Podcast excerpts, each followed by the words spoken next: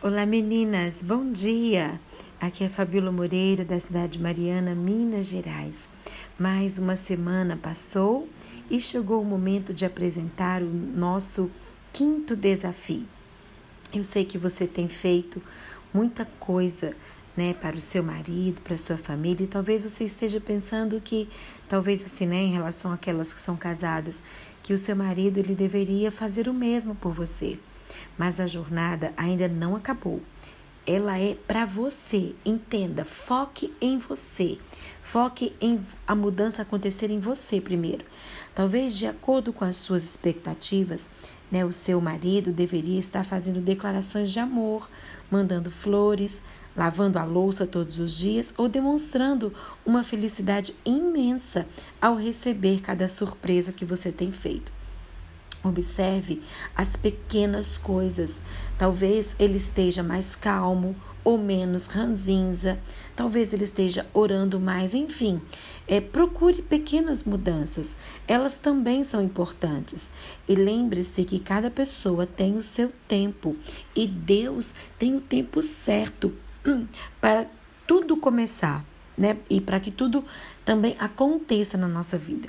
Faça a sua parte e o Senhor te recompensará. Eu preciso reforçar que os desafios das palavras de bênçãos, com menos reclamações, de ficar apresentável e bem cuidada no lar, de dormir cheirosa e com roupa legal, continua valendo. Não dá para estragar tudo agora, não é mesmo?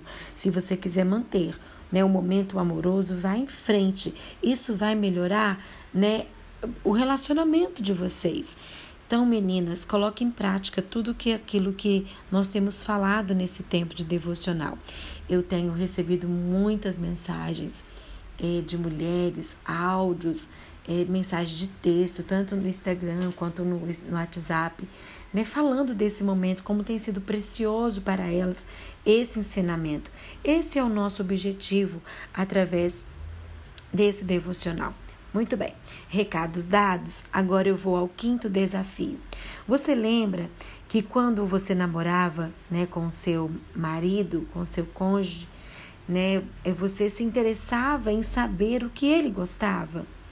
É, você queria até mesmo aprender a cozinhar comidas preferidas dele. Pois é, o tempo passa, a rotina chega, a cozinha nos cansa, fazemos o que dá e quando dá, né? Se você tem filho, então a nossa rotina ela é frenética e cansativa.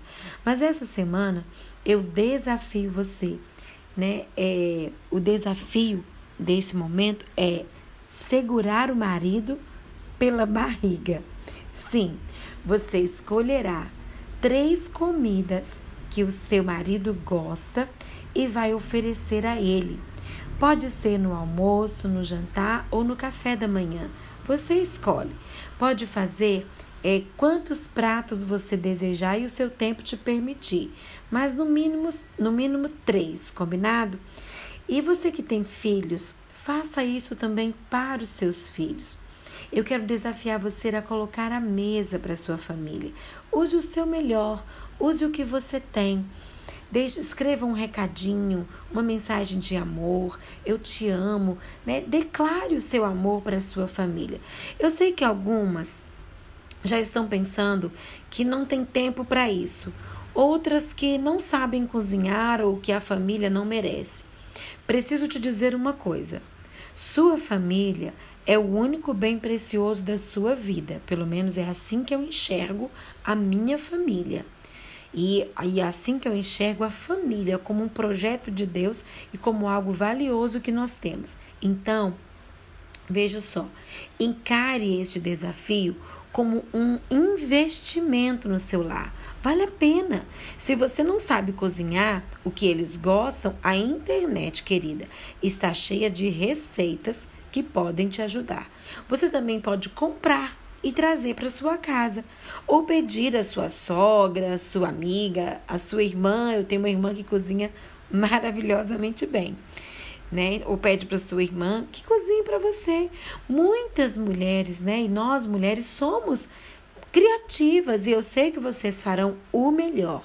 Se eles não estão merecendo no momento, ore para que Deus a ajude, né, a te ajude a conceder misericórdia e fazer o bem a quem não merece.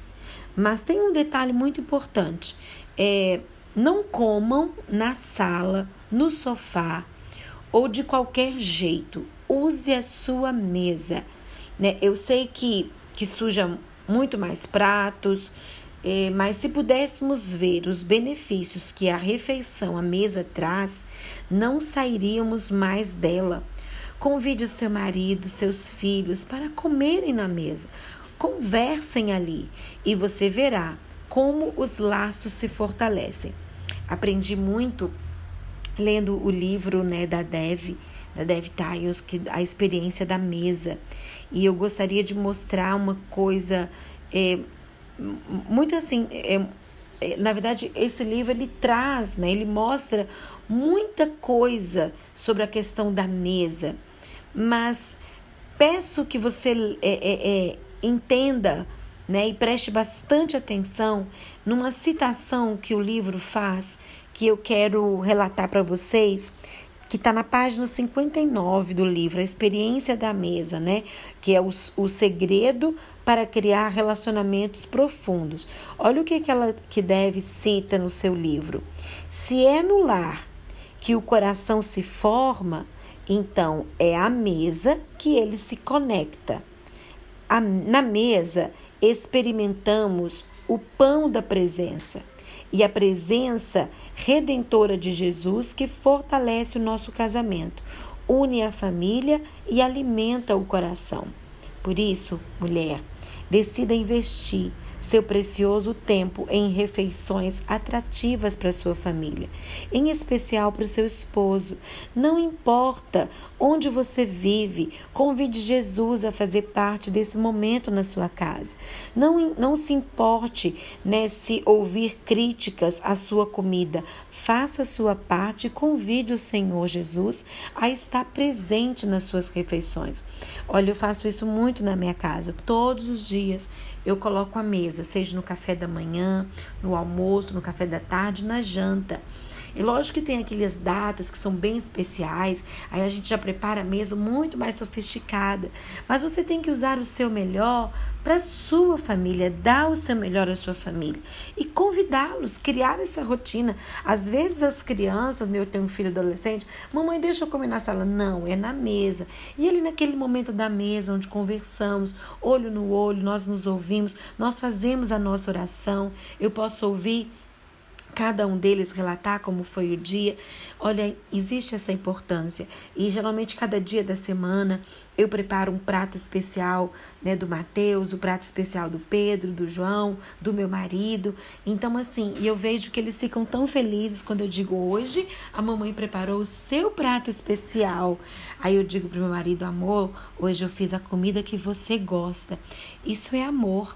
E quando você cozinha na sua casa, quando você prepara a mesa, é tão culto como quanto você ir à igreja. Eu tenho ensinado muito isso a vocês.